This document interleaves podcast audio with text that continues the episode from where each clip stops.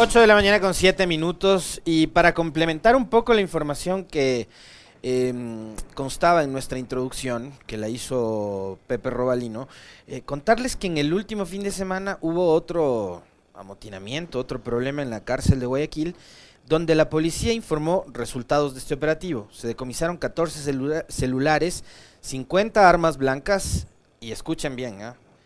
hasta una granada de uso militar, nada más y nada menos.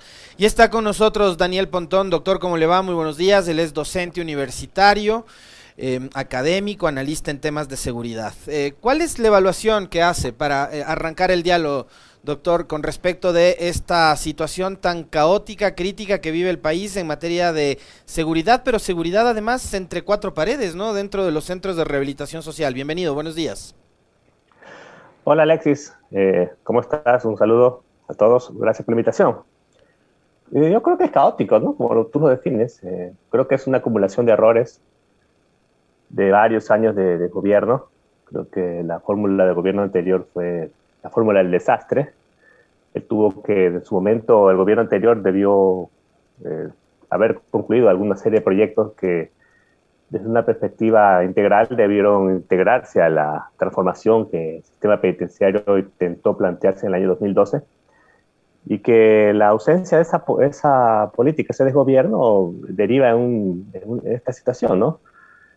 que estamos lejos de resolverla, recién estamos tratando de iniciar como sociedad, digo, porque al final el gobierno es representante de la sociedad, de poner un punto de orden a este tema que ciertamente preocupa a todos, ¿no? Entonces, realmente estamos en un punto de inflexión, ¿no? La cuestión es o mejoramos la situación o esto tiende a empeorarse. Es un tema que creo que abre una, una duda, una duda, digamos, eh, bastante negativa desde el punto de vista mío, pero bueno, ojalá sea para beneficio positivo. Los, que, se que, se vengan los cambios y se, se vuelva a recuperar el control de las cárceles y obviamente detrás de esto hay, hay vidas humanas que están detrás, ¿no? Eso es un tema que hay que tener presente. Después de lo sucedido eh, en, junio, em, el presidente Lazo toma la decisión de trasladarse hasta la Tacunga, conversa con el prefecto, conversa con su ministra de gobierno, con autoridades, decide nombrar a Fausto Cobo, ya no vamos a hablar si es o no es la persona más adecuada, finalmente el hombre está al frente del SNAI, Doctor, pero eh, ahí se hace una serie de anuncios, ¿no? De decisiones que había adoptado supuestamente el gobierno para tratar de solucionar los problemas y los conflictos que, que ocurren dentro de las cárceles. El problema es que de ahí en adelante han seguido repitiéndose estos escenarios y resulta que por palabras del propio Fausto Cobo nunca hubo la famosa el famoso decreto de estado de excepción, que hubiera sido ya el tercero, porque en el gobierno de Moreno se decretaron dos que vimos que no sirvió no sirvieron para nada. De hecho, lo que más bien ha ocurrido es que se han ido reduciendo los recursos para la, eh, para, el, para la rehabilitación social, eh, a diferencia de lo que sucede cuando hay decretos de emergencia, ¿no? que, que se destinan más recursos. Eh, pero, ¿qué pasa entonces con estos anuncios que ha hecho el gobierno y que vemos que no están dando resultados? Bueno, a pesar que el gobierno nunca tuvo un plan de gobierno frente a estos temas, ¿no? Eso hay que iniciarlo. Creo que tampoco el otro candidato, ¿no? Eso hay que decirlo, no fue un tema prioritario en la campaña. Cuando recién empezó el gobierno, la decisión de Lazo, el presidente Lazo, fue básicamente mantener el esquema anterior. Se lo, mantuvo al, al, anterior director de las cárceles, eh, Moncayo, eh, estuvo casi más de casi dos meses ¿no? en su gestión. El problema fue cuando le detonó la violencia, que ya era un tema acumulativo, ¿no? Tenemos varios eventos que se van acumulando y el tema de, de, que pasó en julio fue preocupante y eso fue un poco lo que detonó las, las decisiones del presidente. Eh, en su momento creo que las decisiones fueron acertadas, creo que la, por lo menos a nivel discursivo fueron acertadas. Yo planteé algunas cosas que me parecieron interesantes, ¿no? por ejemplo, el tema de la reforma a la política en general, un planteamiento de reforma criminal que un poco eh, aminore la carga punitiva de las cárceles, ¿no? Eh, algunos anuncios. También habría que precisar que si algo de ello debe ser políticamente, ¿no? desmarcado del gobierno anterior, ¿no? Este tema de decretos de emergencia sin recursos creo que ya es repetitivo, no solamente lo que te daban es posibilidad de que los, militares ingresen o estén por el perímetro, que eso debe decretarse un estado de emergencia. Y lo que, bueno, eh, la semana anterior se tomó esta decisión, eh, yo, yo también, bueno, planteaba ese tipo de, escenario, que se lo, esta cosa se eleve a una decisión de, del COSEPE, que creo que le da una realidad distinta, ¿no? Habrá que ver qué viene en eso. El, problema que tenemos con esto es que, bueno, obviamente esa información es reservada. Y una lógica de manejo de política pública sobre un tema tan delicado, yo creo, desde mi perspectiva, habría que ver qué, qué, se, qué se, puede eh, filtrar a la población y qué no, que debe tener también un alto nivel de interlocución con actores ¿no? de la sociedad civil para discutir. E inclusive, inclusive, yo creo que hay una carencia, digamos, la crónica del, tema penitenciario es que se, excluye la voz de los PPLs, ¿no? Es algo que tú lo puedes ver eh, a lo largo de estos últimos años, sobre todo, lo de la voz de los PPLs está excluido, o sea, hay una conflictividad social alrededor de las cárceles, no lo podemos pasar por alto, tampoco es un tema de justificación, decir, bueno, también hay gente, criminales, bandas radicales que están detrás de eso, pero que las cosas se mezclan. Entonces, de alguna otra forma, esa, esas cuestiones hay que saberlas eh, plantear, hay que darle voz, porque yo creo que está excluida. Y lo que estableció una serie de voces que, si bien es cierto, son válidas, eh, de alguna otra forma no están dentro del, del mundo de, lo que está pasando en las cárceles, no dan una, así se cierto lo que está pasando en las cárceles. Entonces, así va a ser muy complicado que el Estado pueda tomar decisiones, porque lo único que tenemos es una mirada extremadamente ligada a la lógica de las bandas criminales. Y ese creo que es un discurso que ya viene siendo repetitivo y estamos partiendo de supuestos que no sé si sean totalmente válidos. Por ejemplo, decir, toda la violencia en las cárceles que ha pasado es producto del enfrentamiento entre bandas. Yo no sé si eso sea tan así. Por ejemplo, ya tuvimos hace dos semanas un evento en la cárcel de Quevedo. Hasta hace, antes de eso, la violencia se concentraba en las cuatro grandes cárceles de este país, o sea, en las tres ciudades, ¿no? La Tacunga, Cuenca, Guayaquil. Y en el presidente el tema de Quevedo preocupa porque ciertamente pasa a otro centro penitenciario y, en fin, una serie de, afirmaciones que realmente yo no sé si realmente estamos dando el pronto. Yo, desde mi perspectiva, el Estado no tiene actualmente un claro panorama de, lo que, de, por qué se está produciendo la violencia en las cárceles. Tiene ciertas aproximaciones, hipótesis que de alguna otra forma podrían ser, eh, digamos, mensajes cerrados en una cuestión que es extremadamente preciso, ¿no? Ahora, hay, hay, hay un, eh, digamos, hay algo que a mí me inquieta, que a partir de una entrevista que tuvimos aquí con el prefecto precisamente de, Cotopaxi, doctor, con, con Jorge Guamán, eh, donde él reducía esto a, un tema económico y él decía, a ver, ¿por qué el Estado ecuatoriano tiene que seguir eh, solventando y por qué tiene que seguir destinando recursos para mantener a los 40 mil privados de libertad que tiene el país? O sea, ¿por qué no privatizar? las cárceles. Y ahí, digamos, yo coincido en parte con, usted en el tramo en el que decía que lo que menos importa en este caso es lo que suceda precisamente con los privados de libertad. Ahora, eh, ¿cuál debería ser el mecanismo adecuado para sostener, para solventar todas las necesidades que tiene el sistema de rehabilitación social y para brindar las seguridades necesarias puertas adentro para que los eh, privados de libertad puedan estar incluso en condiciones más dignas que las que están ahora, que son paupérrimas, ¿no? Lo que pasa es que es complejo la, la situación de la toma de decisiones, porque por un, por un lado se mezclan unos ciertos sentidos comunes, ¿no? donde dice, bueno, básicamente a los PPLs hay que darles el infierno la tierra y se lo que, eso es lo que se merecen, pensando que básicamente las cárceles son un punto aislado que no tienen ningún punto de contacto con la realidad del país desde el punto de vista de la seguridad, que la gente le pregunta, tiene directamente relación. Por ejemplo, el tema de Guayaquil está directamente relacionado con las cárceles. Y en fin, el tema social con las cárceles es un tema que realmente tiene raíces en la sociedad, ¿no? No es un tema que puede ser pasado por alto, ¿no? Desde de esa perspectiva. Ahora, yo sí creo que el problema de los recursos es un problema, ¿no? El Estado básicamente desinvirtió en las cárceles, o sea, el recorte que tuvo el señor Moncayo fue abrupto, realmente fue, estuvo presa de unas circunstancias políticas. Yo no sé por qué el señor Moncayo se sostuvo en el poder, en, ese puesto cuando no tuvo recursos para trabajar. Tuvo una, una crisis sin precedente. Y con esos recursos, como que a mí me dice, bueno, hazte cargo de una, de una, de una familia y no, no puedo hacerme con problemas y, no tengo trabajo, básicamente.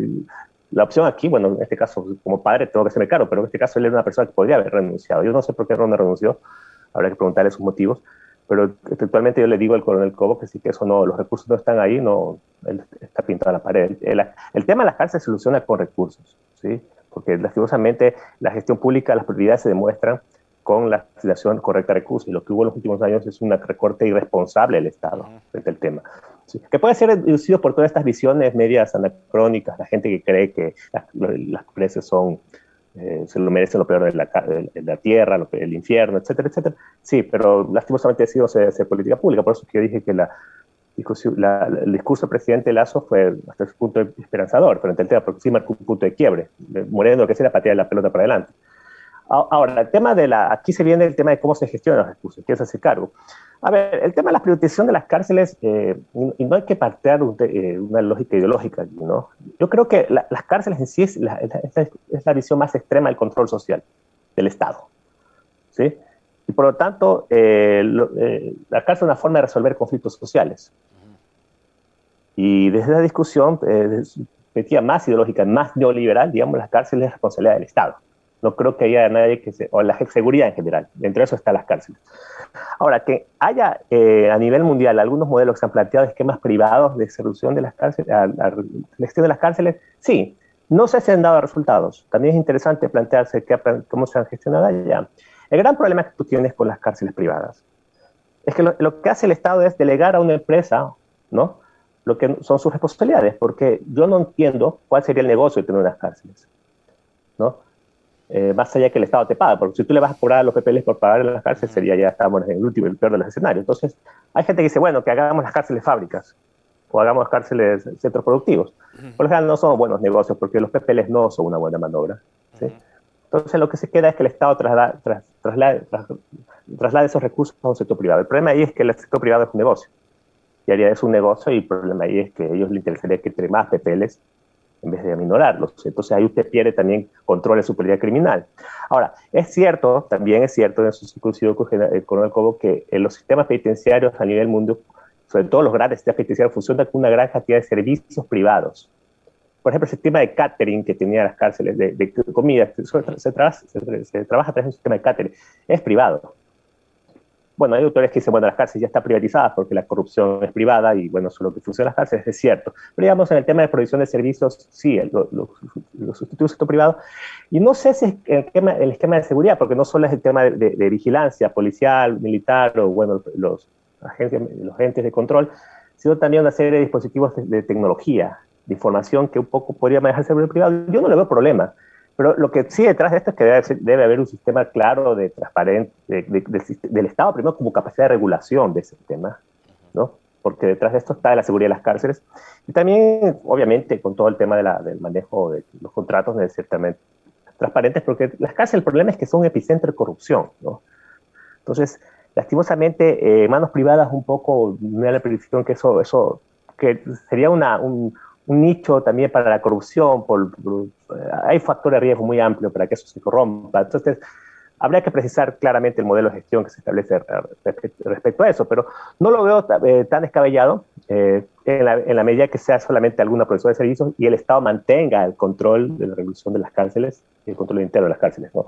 Al que se le ocurra un modelo distinto, pues yo no le vería, no es viable tampoco en el país. ¿no? Entonces, yo no lo veo mucho problema en ese sentido. A ver, yo tengo ahí dos dudas con respecto de este tema, eh, doctor, a propósito de, lo que usted decía hace un momento.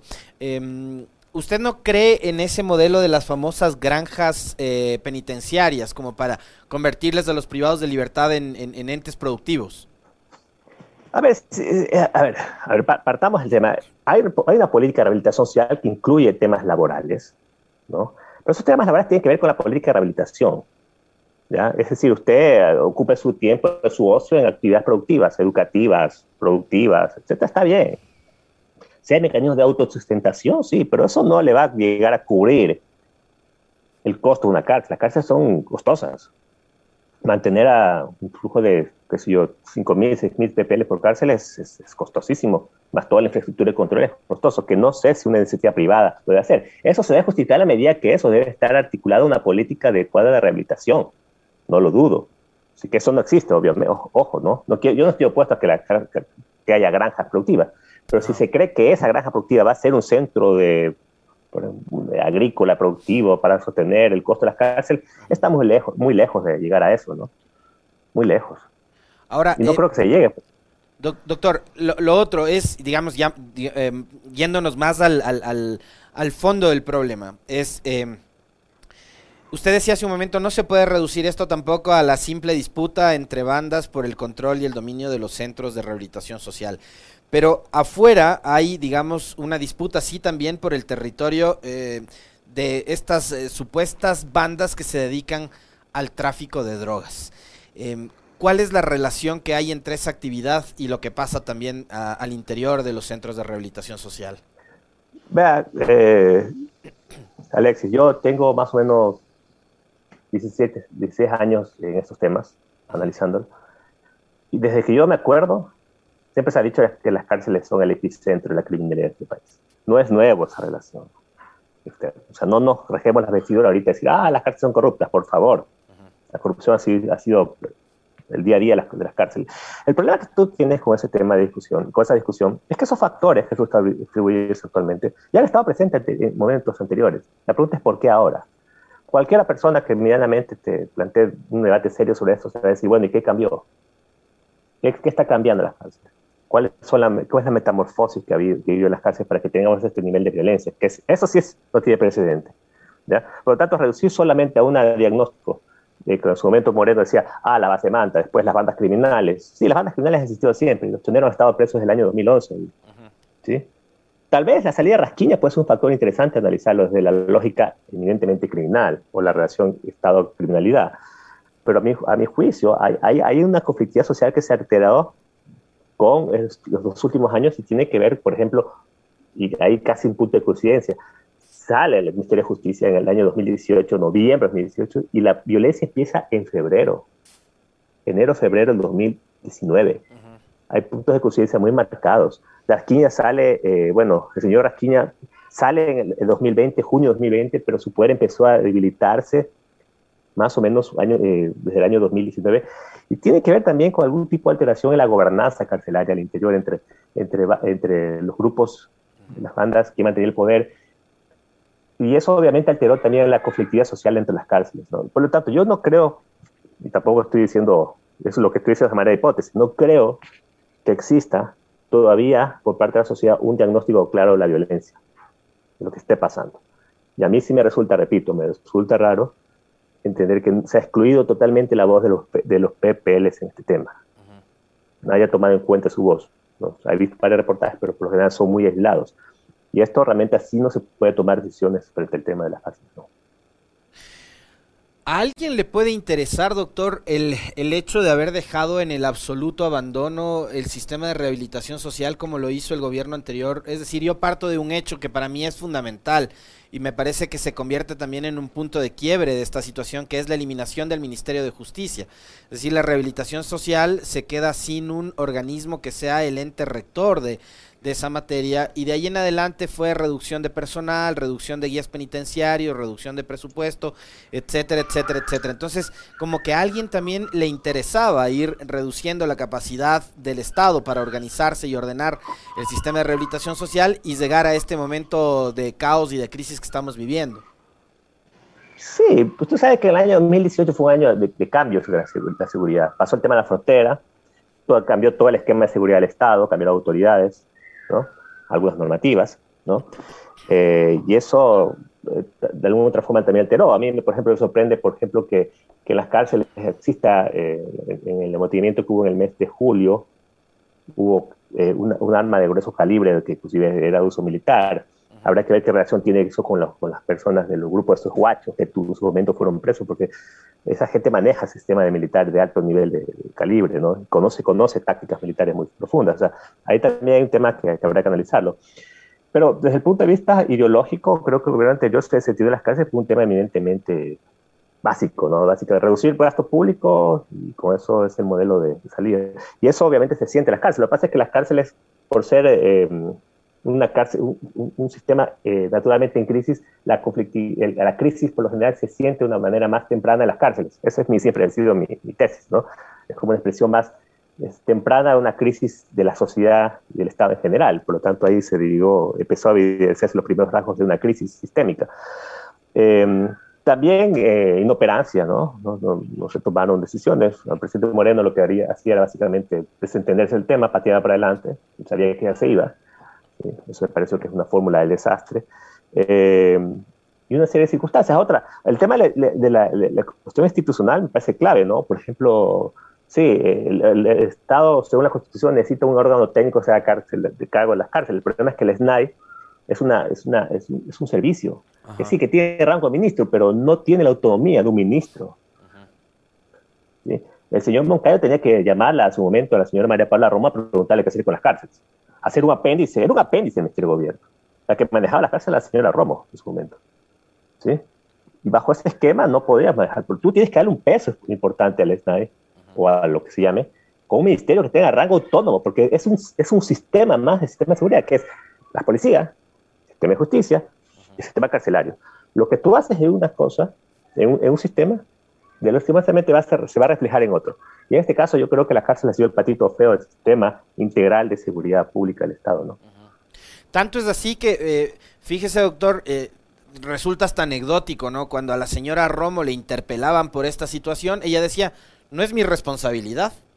¿No? Y ahora la señora Alexandra Vela, que está al frente del Ministerio de Gobierno, ha dicho exactamente lo mismo que la señora Romo. No es mi responsabilidad. Entonces es como que acá eh, este, esta, este servicio, ¿no? Que es del SNAI, eh, es, un, es un organismo que no tiene el peso que usted muy bien señala y que está la suerte de ver quién finalmente saca a, dar la cara, ¿no? Porque no hay quien salga y diga, sí, yo estoy a cargo de esto.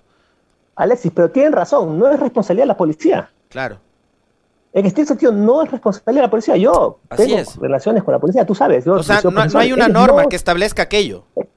Está claro, ellos no son responsabilidad de la policía y por lo tanto no podemos poner a la policía a hacer algo que no han hecho nunca.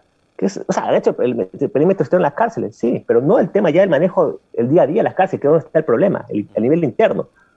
No es su responsabilidad. Y ese ha sido el problema. Que no es su responsabilidad, pero les ha tocado asumir, porque lo que existe es debilitar al tema de a agentes de seguridad penitenciaria, los debilitaste, no creaste, no generaste las condiciones para fortalecer ese servicio. Entonces, pues no te quejes. si tú acabaste con ese proyecto, por ausencia de recursos, por lo que sea, y no le estás dando los recursos al Estado para trabajar con lo que tiene, y ojo, también implica una serie de, de, cuestiones de medidas, de tecnología, que ahorita el señor Cobol está diciendo lo que se, lo haga por vía privada. Bueno, habrá que ver si se cómo, cómo, se gestiona eso. Pero el tema en este cierto sentido es el tema de agentes de control carcelario. Si tú no fortaleciste ese servicio, no te quejes después. Y, y claro, no es, no es responsabilidad de la policía, pero le toca a la policía, porque ¿quién más va a hacer? ¿Los militares? Entonces, eso es, estamos, es, como estamos entre la espada y la pared como sociedad en esta lógica. Entonces son, malas decisiones gubernamentales, no hay que darse, no hay que darse vuelta. O sea, sí, las cárceles no han sido una panacea, las cárceles han tenido miles de problemas históricamente, pero así como estamos ahorita, con este nivel de violencia no hemos tenido parangón histórico. Y eso no es producto de que nos cayó la, la, la, malinche o alguna, desgracia divina, no, no, estos son decisiones gubernamentales, es un problema de ausencia política de Estado. Yo sí creo que es una buena decisión y una buena medida que el presidente Lazo haya elevado esta cosa problema ahí que tenemos es que eso no, esa información no puede ser apretada. Yo creo que hay que tener un nivel de diálogo con la sociedad, incluir la voz de los PPLs en el tema. Doctor, eh, para, para, ir cerrando, para ir cerrando el diálogo y agradeciéndole además por la gentileza de haber aceptado esta, esta invitación, eh, preguntarle eh, qué puede hacer la Asamblea desde sus competencias, el de legislar y sobre todo fiscalizar para saber qué es lo que finalmente va a pasar y ver cuáles son también sus expectativas con respecto de lo que pueda hacer Fausto Cobo al frente del SNAI. A ver, la Asamblea, es una buena, una buena pregunta. La Asamblea lo que tiene que hacer es, eh, bueno, las leyes son ah, importantes, importantes, pero ahí no me acuerdo quién es una reflexión, que el peso de una ley frente al, día a día es, es, pequeño, ¿no? Yo creo que la política pública es lo que, abre el cambio, ¿no? Las leyes complementan. Pero el tema fundamental es la, capacidad de control, ¿no? la capacidad de fiscalización de la Asamblea, que se cumplan, ¿no? que se cumplan los objetivos, las promesas, los, planes, que se establezcan respecto al tema. un, una, digamos, un balance respecto al tema del uso de los recursos. ¿no? Eh, eso, eso es fundamental, es. Ahora, yo, yo le hablo de perspectiva, yo no quiero entrar en si que el señor Cobo es no una persona adecuada, eso yo creo que no está para discutirlo aquí sin embargo, yo le hablo un beneficio, todavía, ¿no? Creo que él está a un problema muy importante del país. Me parece que el discurso del presidente Lazo la vez pasada fue, fue adecuado, ¿no? Marcó un punto de quiebre. La decisión del COSEPE me parece adecuada, eh, pero habría que manejar un, margen de, de, tolerancia hasta cuándo esto vamos a permitir, porque la violencia sigue manteniendo. Ya tuvimos esta semana un evento, ¿no? La semana pasada. Y siguen, y siguen habiendo. Este fin de semana. Creo que Ayer hubo uno más. Y anteriormente también hubo otro más, otro muerto. Creo que ahorita han activado un sistema de alertas tempranas, ¿no? Lastimosamente es un tema que habría que revisar también, que es el tema de la, de la manejo de la información de inteligencia, ¿no? por ejemplo, en la crisis de julio se tuvo un informe de inteligencia. Mi ministra lo relató. Lastimosamente eso no llegó a las autoridades. Y eso habría que ver qué está pasando ahí. Pero me parece que ahorita se ha activado y le permitió al Estado actuar de manera un poco más oportuna. Pero la violencia se va a seguir manteniendo, ¿no? Se va a seguir manteniendo. Esperemos que esto se logre minorar, porque el problema, si, no se, si la violencia no se para en las cárceles, va a ser muy difícil que se pueda hacer correctivos más estructurales. ¿no? 8 de la mañana con 32 minutos. Le queremos agradecer al doctor Daniel Pontón, docente universitario, académico, analista en materia de seguridad, con quien hemos estado abordando esto que tanto nos preocupa, ¿no? Que es el de la crisis, este tema de la crisis penitenciaria en el país. Ojalá cuanto antes el gobierno destine los recursos, pero más allá de los recursos que no son la solución para estos problemas, se tomen las decisiones y se adopten políticas adecuadas para poder solucionar estos graves problemas. Muchísimas gracias, doctor Pontón. Un fuerte abrazo. Em, gracias, Alexis, un gusto.